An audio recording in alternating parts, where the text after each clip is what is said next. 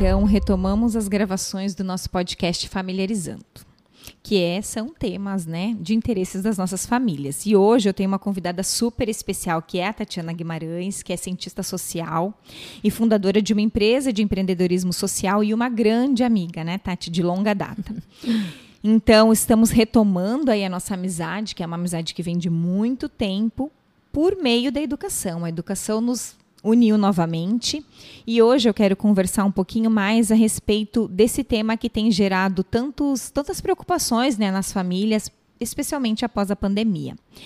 Então, eu vou convidar a Tati oficialmente para estar com a gente. Tati, muito bem-vinda.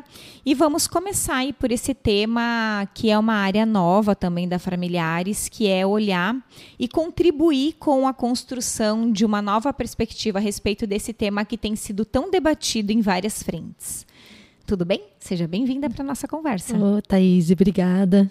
Antes de mais nada, agradecer a oportunidade de estar à frente com você de propostas tão enriquecedoras, né? Não só para as famílias, mas para as escolas e principalmente para as comunidades escolares, que envolvem os professores, envolvem o Estado, envolvem as empresas de ensino público de ensino privado.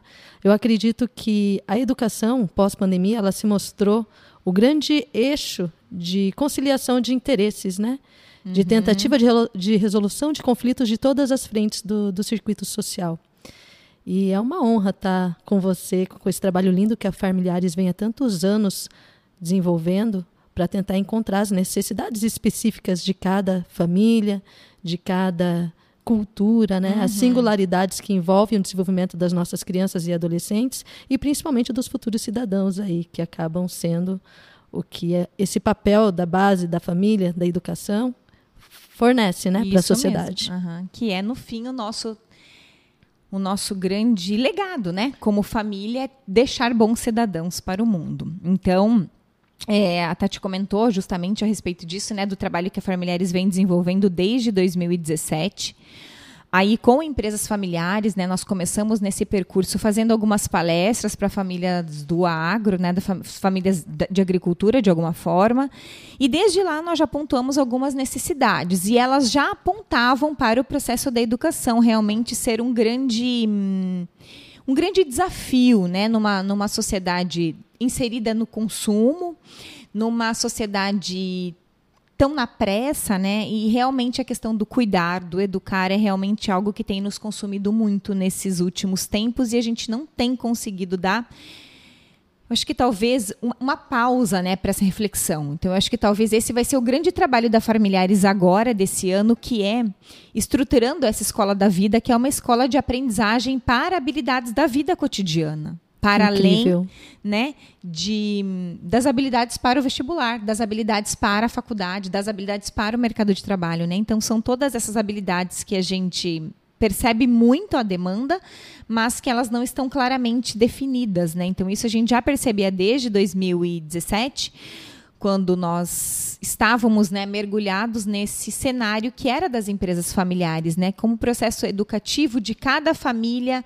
contribuía de uma forma diferente para determinadas regiões, né? Então isso foi muito interessante. E esse propósito da Familiares é, é muito visionário, porque vocês conseguiram, a empresa, a Thaís, né, e toda a contribuição que você teve nesse processo de pesquisa, identificar uma demanda, uma necessidade social que tem visto com tanta profundidade que, inclusive, hoje é, atualmente, né, estão se discutindo a reforma estrutural da educação em âmbito nacional, que não vai atingir só as escolas privadas, mas também as públicas.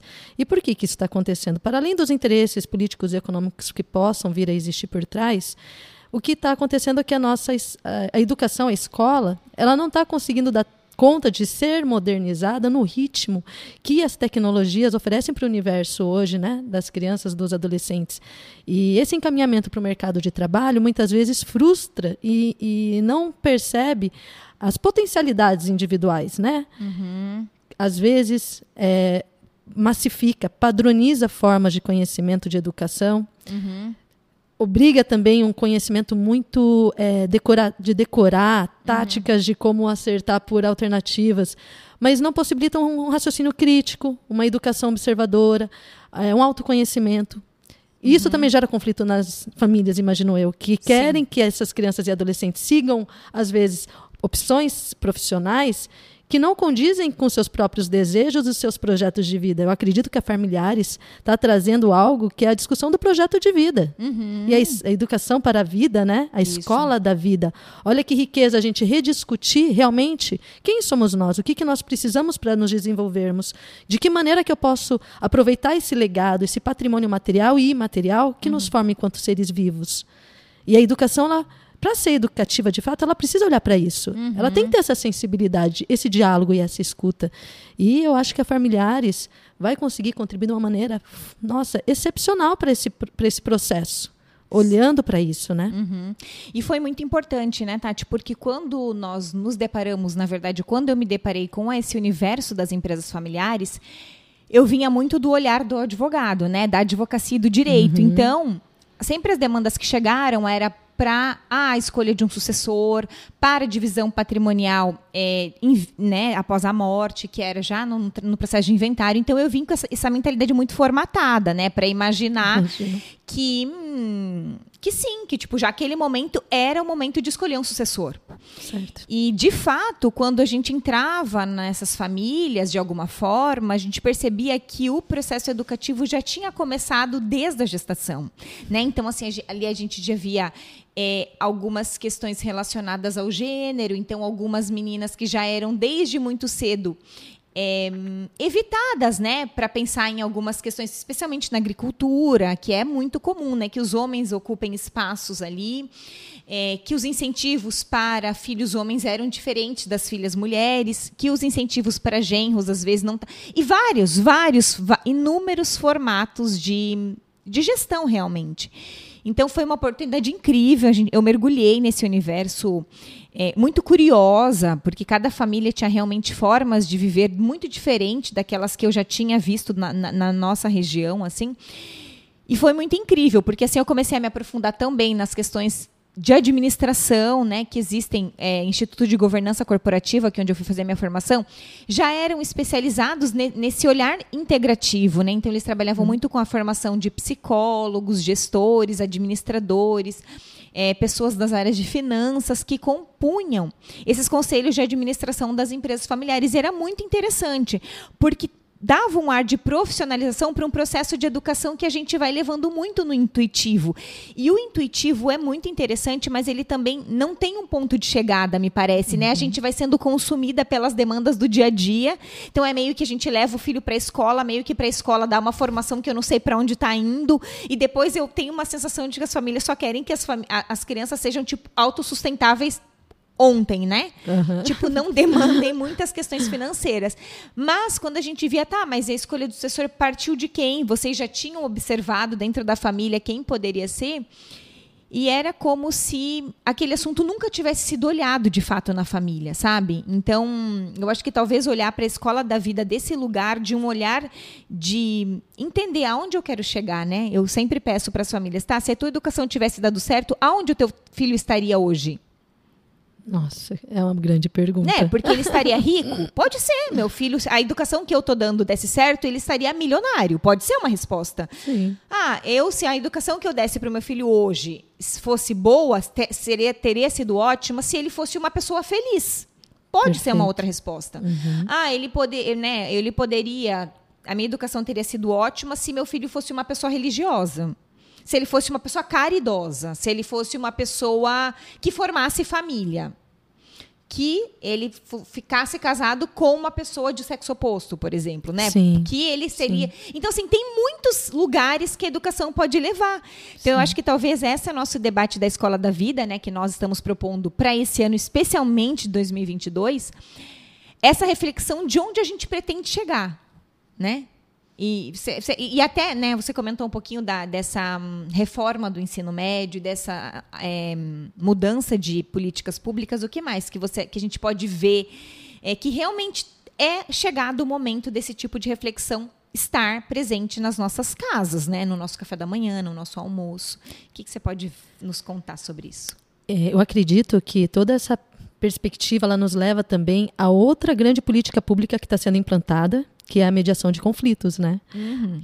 Que também intuitivamente a familiares já está apontando, uhum. que seria escutar de onde nascem esses valores, essas expectativas, o que são desejos e o que são necessidades. Uhum. A gente não consegue separar isso. A gente coloca como se tudo fosse necessidade nessa sociedade do consumo que nos coloca sempre né, é, a resolver as nossas nossos vazios existenciais, as nossas uhum. carências socioafetivas, socioambientais, através de mercadorias, né? Uhum. Até a educação se transformou numa mercadoria a partir disso, porque uhum. e, essa, e ela não possibilita quando a mercadoria é consumida num olhar humanizado, uhum. com todas essas vertentes que você conseguiu perceber, com toda essa complexidade, e que hoje até a justiça tem caminhado para que os advogados também olhem para isso como mediadores de conflitos uhum. e não como apenas serviços a serem vendidos e comprados uhum. a partir né, de causas de família, uhum. né, de, de conflitos em relação à própria metodologia da educação, porque tudo isso rende conflitos. Todo o padrão social que busca ser alternado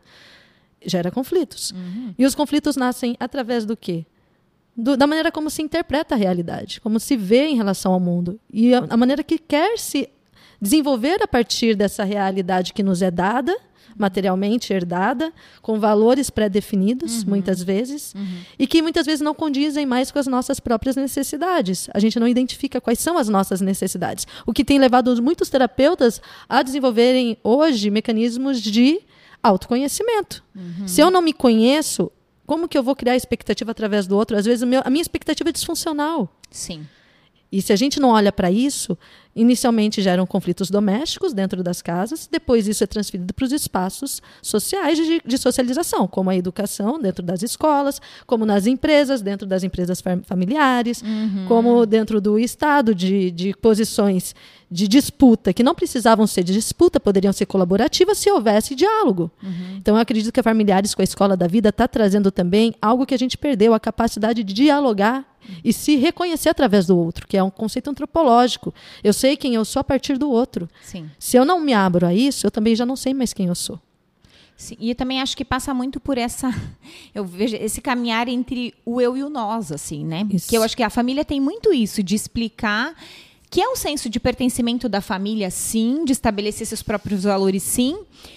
Mas a partir do momento que eu saio da família e adentro a escola, eu estou aberto a um processo coletivo, né? Exato. Porque justamente a escola ela tem essa grande função que é ser um ambiente socializador, né? É ser um ambiente de respeito, é ser um ambiente de conciliação, de possibilidades de convívio, de diferentes formas de viver, né? de então, empatia, de empatia. Então uhum. eu acho que é, esse é a grande, hum, o nosso grande, a importância da escola mesmo, né? Então é, ali é o espaço por excelência de convívio da diferença. Perfeito. Porque, claro, né, quantas famílias estão dentro de uma escola? Quantos valores são conflitados? E eu gosto sempre de um professor que escreve sobre empresas familiares e ele sempre fala que conflito não se evita, conflito se administra. Exatamente. Então, esse é um ponto, né? Então, a escola é feita essencialmente dessa tensão entre os conflitos. E no direito a gente também tem percebido muito isso, né? Como os conflitos eles caminham para uma solução. Então, num primeiro momento, existe aquela tensão né, dos conflitos, e eu acho que é isso, isso que é o valor da escola da vida é, busca trazer. É olhar para o conflito como uma oportunidade de conciliação. Perfeito. Né? E não como uma possibilidade de ruptura, de impor a minha forma sobre a sua. Então, eu acho que é um pouquinho dessa questão. E que bom, né, que essa reforma do ensino médio está prevendo isso. Já é uma discussão bastante antiga, né, Tati? De políticas públicas, o Brasil já vinha nessa demanda. Eu lembro que eu ainda, quando tinha as crianças um pouco mais novas, esse tema já vinha, né? Quando acho que o João estava no primeiro ano, me parece, do ensino fundamental. Já existia essa, essa, essa, essa discussão política a respeito da reforma do ensino médio. E agora nós vimos, né, implementação por algumas escolas já começaram esse ano a adotar essa mudança, né? E as escolas públicas me parece que devem retardar um pouco, né? Vai ser para 2024. Mas o que, que a gente podia esperar dessa mudança, né? Como isso pode contribuir, você acha, para esse debate? Então, é, como você bem colocou, né, o conflito é inerente às relações humanas, ao uhum. processo de desenvolvimento social. Uhum. A gente foi educado a olhar o conflito como algo que não tem que ser visto, tem que ser colocado embaixo do tapete uhum. e criar um cenário perfeito, idealizado, como se fosse é, fácil de ser praticado, mas ele é inviável de se praticar, porque não tem um sentido comum. O conflito ele vem quando as perspectivas ou as concepções elas não se chegaram num nível de comunicação assertivo que possibilitasse que a gente se colocasse no lugar do outro e entendesse por que, que ele construiu essa leitura, né? Uhum. Por que, que tem essa, essa necessidade, essa expectativa? Por que, que reagiu de maneira violenta? Sempre tem a causa além do sintoma. O conflito é o sintoma. Uhum. Qual é a causa do conflito? E a gente só consegue olhar para isso se a gente quiser realmente olhar de frente à realidade e uhum. entender que sim, nós vivemos sobre conflito, seja expostos ou silenciados. Latentes, uhum. Silenciados, que hoje em dia eu acho que tem muita doença de saúde mental que estão refletidas a partir da não possibilidade de manifestar conflitos. Uhum. Porque é fugir da regra social, né? Uhum. E sobre a reforma da educação, eu acredito que ela é um, ela vem para tentar né, sanar também. Ela uhum. é um, uhum. um, sintoma que está latente. Uhum. Só que ela não conseguiu avançar por quê? Imagino eu que está gerando tanto conflito. Aí entra a questão política, né? Política econômica. Uhum. Que muitos são contra, não é pelo fato de ter um projeto de mudança estrutural da educação que trabalhe com frentes de trabalho ali, que nem o projeto determina, né? Que criar é, conhecimentos integrados. Eu acho que isso todo mundo deve entender como um bom uhum. movimento. Só que integrar conhecimentos exige-se também que se trabalhe com uma nova forma de serviço e de trabalho. O professor muitas vezes ele está acostumado a lidar com a disciplina de maneira específica. Uhum. Você conciliar conhecimentos não é um trabalho fácil, exige-se mais trabalho.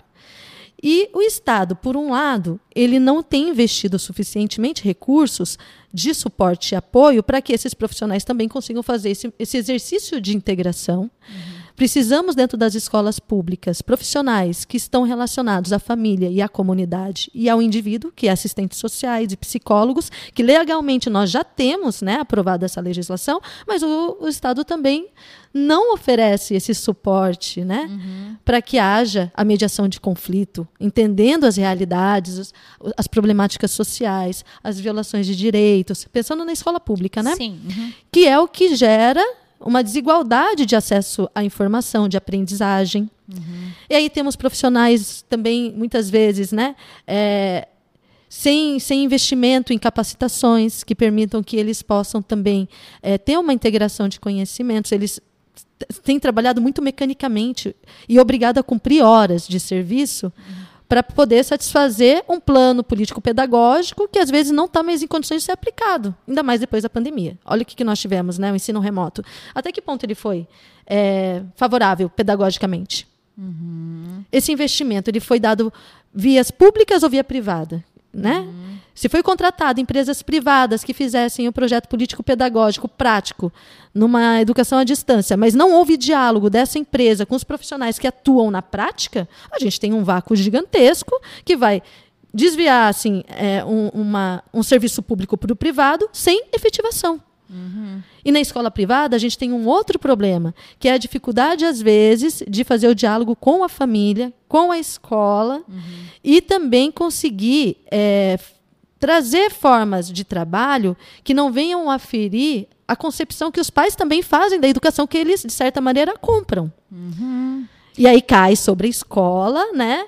A não implantação ou uma, uma, implantação inadequada, mas ainda a escola particular já está conseguindo, como ela tem recursos, avançar nisso. Uhum. O que gera também depois uma desigualdade entre iniciativa, alunos de iniciativa pública para iniciativa privada. Iniciativa. E aí quem é que vai ter acesso ao desenvolvimento e, a, e ascensão social? Uhum. Então a gente tem um grande um trabalho grande... de política pública que tem que atender tanto a iniciativa pública quanto a privada para conseguir avançar nesse diálogo, é. a mediação de conflito novamente. Sim, eu acho que agora ficou evidente, né? Com a pandemia esse já era um tema muito muito pontuado, mas agora me parece que sim esse gap, né? Emergiu, né? É, a, a, entre as formas de desenvolvimento da escola privada e da escola pública. Eu acho que esse é um primeiro ponto a ser considerado, né? Porque eu acho que ao falar de educação, e talvez isso a gente precisa pontuar, a escola da vida é, até mesmo por conta da perspectiva que a Familiares tem de trabalhar com empresas familiares, ela tem esse olhar muito voltado para escolas privadas. Uhum. Né? Eu acho que é um recorte uhum. importante de pontuar. E eu convidei a Tati justamente para participar desse projeto, porque ela tem toda essa experiência na perspectiva pública, né? Depois você pode falar um pouquinho mais da tua bagagem, uhum. Para que também a gente não ficasse num diálogo um pouco surdo e cego, né? De reconhecimento das outras realidades. Mas entendo que sim, existem muitas diferenças e nesse momento a escola da vida está olhando como base para escolas privadas, né? Para esses conflitos que emergem, porque eles realmente são outros tipos de conflitos. Uhum. Não menores, né, talvez, não maiores, mas diferentes, né? Eu acho que esse é um tema, porque como tem recursos, existe também a questão da mercantilização do direito educacional, né? Sim. Que é sim que os, as famílias das escolas privadas entendem uma prestação de serviço como se fosse de consumidor e fornecedor. Né? Então, certo. eu logo trago a educação dos meus filhos aqui e eu recebo o quê? Eu sempre falo, recebe instrução, né? Porque na escola, a escola dá instrução, que é uma preparação para as provas do vestibular, é uma preparação, pode ser para o melhor vestibular do mundo, pode ser uhum. para o menor, mas é sobre isso a escola. Ela não é sobre educar o seu filho, não é sobre cuidar do seu filho, não é sobre dar educação e nem tampouco dar valores que a sua que são caros à sua família. Sim. Né? Então, se a gente pensa que hoje em dia as escolas estão né, fornecendo serviços de hora, né, só pensando em horas, em carga horária das 8 às 6 da tarde, uhum. a gente imagina que boa parte da instrução e da educação está por conta das escolas. Verdade. Né? Porque a gente também não tem políticas públicas de incentivo à participação da família. Né? Hoje a sociedade de consumo demanda que pai, mãe, o irmão mais velho, o filho, a tia, todo mundo trabalhe para sustentar né, minimamente claro. as condições da casa. Mas é um trabalho hum, complexo, né? Eu sempre falo que para soluções, para problemas complexos, demandam também soluções complexas, né, Tati? Então, esse é nosso desafio desse ano aí, né? Sim. Que é pensar a, a educação nesse prisma mais amplo. Uhum. E nós fizemos né, um encontro no final do ano, só relembrando para alguém que viu, um, um grupo de pais e mães. A gente tentou convidar pessoas das mais variadas escolas, não tinha limitação quanto à pública privada, mas eram pais, é, famílias que tivessem preocupadas mesmo com esse tema e que pudessem contribuir de alguma forma. Então nós fizemos um encontro no final do ano e pretendemos fazer outros, né? E hum, que mais, Tati, que a gente pode pensar aí para o nosso futuro juntas aí desse 2022? Eu acho que a Escola da Vida, Thaís, é a grande solução para esses universos que parecem que são diferentes, mas eles são muito similares, do hum. público e privado, apesar da desigualdade, assim, da diferença socioeconômica. O que eu aprendi nesse percurso na, no espaço público, né, pela Fundação Nosso Lar, que a gente teve desenvolvendo projetos na área de intersetorialidade, compreendendo as demandas que vêm das famílias com menos condições econômicas, uhum. que a vulnerabilidade social, com a pandemia, mostrou que todos nós estamos em vulnerabilidade, cada um de uma maneira. Às vezes o pro meu problema não é econômico, mas é socioafetivo. Uhum. Nós hoje temos uma classe média alta com os filhos sempre voltados ao uso tecnológico, a materiais, brinquedos que substituam, às vezes, toda essa atividade que você vem oferecendo pelos familiares, pelas oficinas criativas, porque as crianças elas têm fome disso, né? Uhum. Fome de brincar, fome de se desenvolver, de desafios que possibilitem que elas saibam quais são as suas habilidades sociais. Uhum. E a escola não estava conseguindo dar isso, e as casas tão pouco, justamente porque, independente se é de classe baixa ou alta, todos estão trabalhando. Uhum. Todos precisam trabalhar. Ou vai ser terceirizado o cuidado da criança para quem tem recurso, ou para quem não tem, vai ser terceirizado para quem não tem também, que às uhum. vezes é um menor cuidando de uma criança, é uma avó, uma tia, um vizinho. Uhum. Enfim, ou um contraturno escolar, que uhum. também o município está criando para oferecer. Mas qual é o eixo central? a nossa vulnerabilidade. Nós hoje estamos precisando desenvolver atividades e escutas né, e diálogos que nos mostrem aonde a gente se encontra, o que, que é convergente nas nossas necessidades, de que maneira que a gente pode criar alternativas para que isso seja suprido. E as oficinas criativas da Familiares, a educação patrimonial, que muitas pessoas eu acho que ainda não compreenderam uhum. a riqueza desse conceito, vem para isso, para oferecer formas e espaços de diálogo, como esse movimento entre pais, em um momento tão crucial, uhum. que não se conseguia saber se a escola vai abrir ou vai fechar, onde eu vou colocar meu filho, onde, como que eu vou trabalhar trabalhar, minha empresa está uhum. quebrando, né? Tem seca, tem, tem, não tem acesso, as pessoas estão sem recursos, estão sem dinheiro, não estão comprando, eu tenho que dispensar funcionário, aumenta o desemprego. Aumentando o desemprego, aumenta a, a, a a desigualdade social e a baixa condição de se oferecer o um mínimo de suporte para essas crianças e adolescentes desenvolverem. Uhum. Então, todo esse complexo social, eu acho que nos mostrou que temos sim que criar alternativas. E eu acho que a Familiar está trazendo uma grande alternativa, que é a escola da vida, uhum.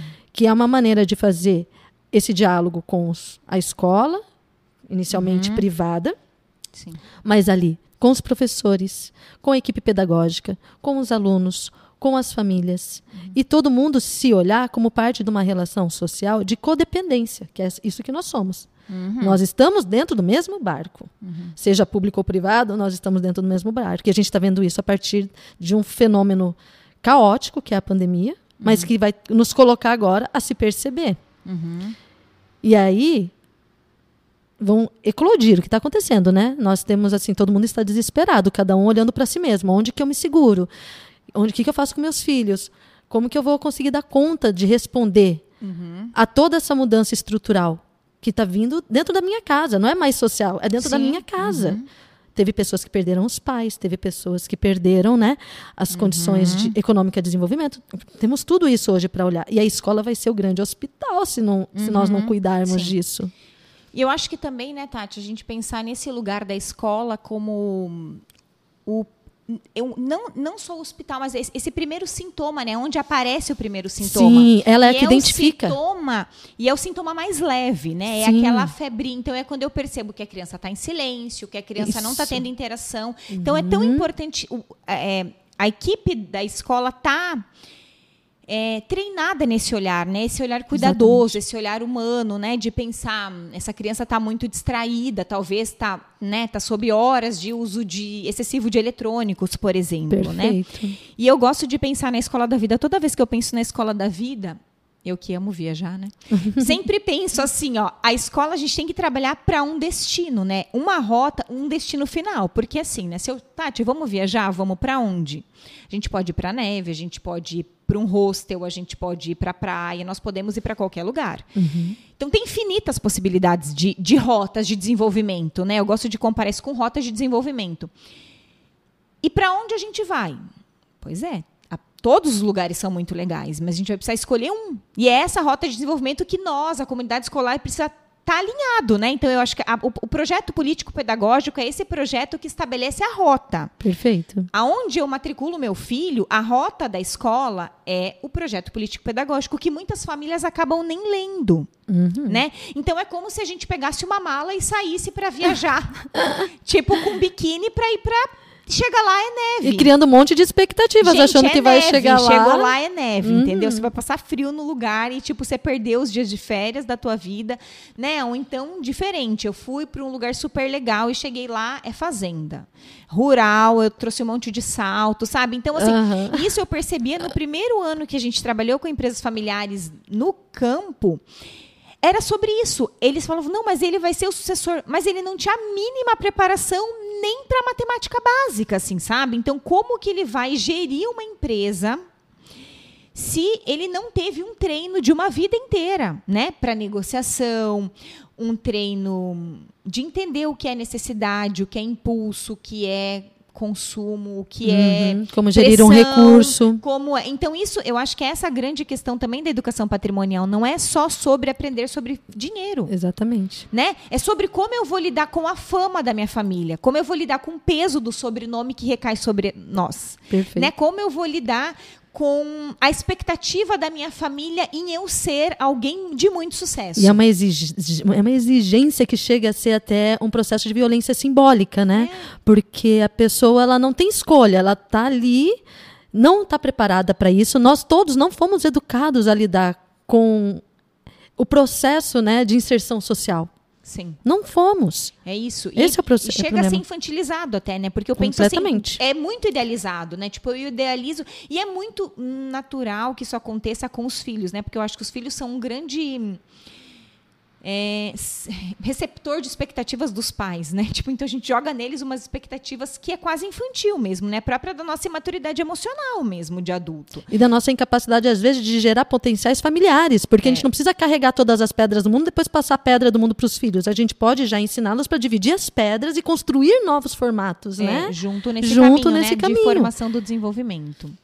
Eu acho que é muito isso. Eu acho que a escola da vida vem com esse propósito, né, de pensar e de chamar também a responsabilidade, né, de trazer a escola no seu papel de instruir o melhor, eu acho que facilitar essa comunicação, né, das escolas com a família e entender essa perspectiva, né? Se for, né, mediante essa composição de prestação de serviço, que serviços eu que eu ofereço? Uhum. Para onde eu pretendo levar esse aluno para né, a educação de uma forma.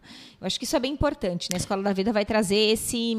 E também nós temos né, as oficinas criativas que a Tati bem isso. mencionou, já são voltadas para, para os jovens e adolescentes, né?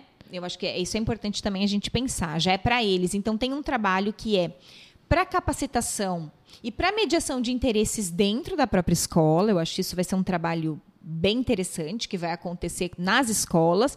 E depois a gente vai fazer esse trabalho com os alunos mesmo, né? Com os jovens e aprendizes, né? Porque ninguém melhor do que eles para saber o que, que eles mesmos projetam para o seu próprio desenvolvimento.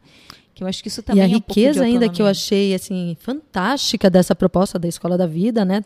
que tem como fundo a educação patrimonial, é a estratégia que foi construída dessas oficinas criativas pois eh, vai sim trazer é, ensinamentos através de jogos lúdicos, de, de arte, de cultura, de lazer, coisas que eles estão carentes. Então, eu acho que a Familiares conseguiu identificar muito bem o sintoma, a causa, e agora está trazendo a solução. Porque a gente também só ficar falando de causa e de sintoma, está todo mundo cansado de saber dos problemas, né? Uhum. Muitas pessoas veem os problemas, mas ninguém consegue construir a solução. E eu acho que a Familiares ela é um potencial de soluções. Vocês, uhum. a, a Familiares traz a solução além de problematizar. E o que nós estamos precisando socialmente é isso isso? Quais são as soluções? Então, nas oficinas criativas, o xadrez para estratégia da, da, teoria dos jogos, uhum. entender né, que o que eu é, mediatizo ali, eu pensei dentro de uma perspectiva que é minha, mas aí eu ajo pensando como o outro vai agir. Então, muitas vezes, a gente constrói muitas das nossas relações sociais uhum. nesse jogo, no dia a dia. Eu ajo já pensando como o outro vai agir. E muitas Sim. vezes é uma interpretação equivocada, uhum. antecipada, uhum. sem ter sido devidamente pensada. E o xadrez gera essa capacidade de paciência, de reflexão. Uhum do outro de lado, de estratégia, do outro lado a cerâmica também, né, uhum. que também vai oferecer materializar com as próprias mãos, uhum. da forma, mudar a forma, entender que a cerâmica também tem todo um processo por trás, uhum. inclusive vão ter, né, várias Sim. ações em relação a isso, que você tem que esperar, o barro tem o contato com o ar, que tem o contato com o forno, que tem o contato e na hora que você terminar, não vai ser aquilo que você idealizou. Uhum. Só que vai sair uma arte bonita e perfeita dentro das dos processos assim inevitáveis e incontroláveis por nós. Sim. E a vida é isso. é isso. E aí gera um pouco de conflito se a gente não consegue ter essa maleabilidade de entender que eu não tenho controle sobre tudo, tudo. mas eu tenho que saber lidar com o que eu não tenho controle. Uhum. É, essas duas partes são realmente a cerâmica é ótima, a Tati falou de xadrez, eu vou falar um pouquinho da matemática, né? Porque uma das oficinas é trabalhar a matemática, que eu também acho Perfeito. fantástico, que é esse desenvolvimento da, do raciocínio lógico, né? De entender. Uhum. É, que tudo tem processo, né? Tudo é um processo. Uhum. Tudo tem um processo de simplificação, então tem a soma, a subtração, a multiplicação e a divisão. Então não é sempre soma e multiplicação. A vida não é só de feito de soma, então vai ter Perfeito. momentos de divisão e vai ter momentos de subtração. Então, uhum. né, eu acho que isso é importante a gente pensar. Depois, a outra oficina que é estruturante na educação patrimonial é da biografia humana, que é um pouco da gente entender também, né, essas fases do desenvolvimento. Que é o que, que faz, por exemplo, a gente olhar para uma criança de quatro anos e perceber se ela já caminha, se ela já fala, e da mesma forma eu não faço isso com um bebê de seis meses, né? Uhum. Eu não uhum. exijo que ele corra. Por quê? Porque não é adequado para o desenvolvimento dele nesse momento. Eu acho que isso também e a gente trabalhar a biografia como uma forma da escrita, né? Que é uma das oficinas, que é essa capacidade de a gente refletir sobre o que a gente pensa e colocar no papel, né? Porque quando a gente alucina muitas coisas na cabeça, a gente não consegue executar. Verdade. Né? Ou trocar, né? Porque eu acho que a mente ela é muito mais ampla do que o raciocínio da escrita. Né? Uhum. Né? Transformar em palavras é muito mais difícil do que pensar. Né? Pensar tem vários, tem imagens. Ou em símbolos, né? Pensar com sons, né? Tem muita coisa. Então, esse é um tema. E depois tem aula de desenho, que eu acho que é muito legal, que é desenhando o futuro com as próprias mãos. E todos eles, qual é a base? É entender que a vida é um processo. E é um processo que demanda ação, reflexão, ação, reflexão, correção, né? Eu acho que é um pouco disso, assim, que nós vamos trabalhar esse ano. Então, eu acho que nós estamos também nos encaminhando para o final. Tati, foi uma honra ter você aqui. A Tati vai, aparecer, vai estar conosco todo esse ano de 2022, vai ser ótimo. E não sei, você ficou com vontade de falar mais alguma coisa que eu não perguntei? Ah, eu acredito que a gente vai ter outros Outras momentos para a gente aprofundar né? vários temas, porque é muito rico esse tema, é muita, é, são várias variáveis né, que a gente pode ampliar, ampliar né? e aprofundar. E para mim está sendo uma delícia participar dessa construção contigo. Então tá, eu convido todo mundo que está nos escutando para acompanhar as maiores informações que a gente posta no perfil da Familiares né?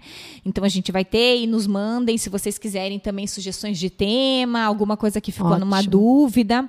É, vocês podem nos mandar pelas nossas redes sociais é, e a gente vai seguindo aí, conversando nessas próximas etapas aí de 2022. Foi uma honra estar com vocês por aqui. Até mais.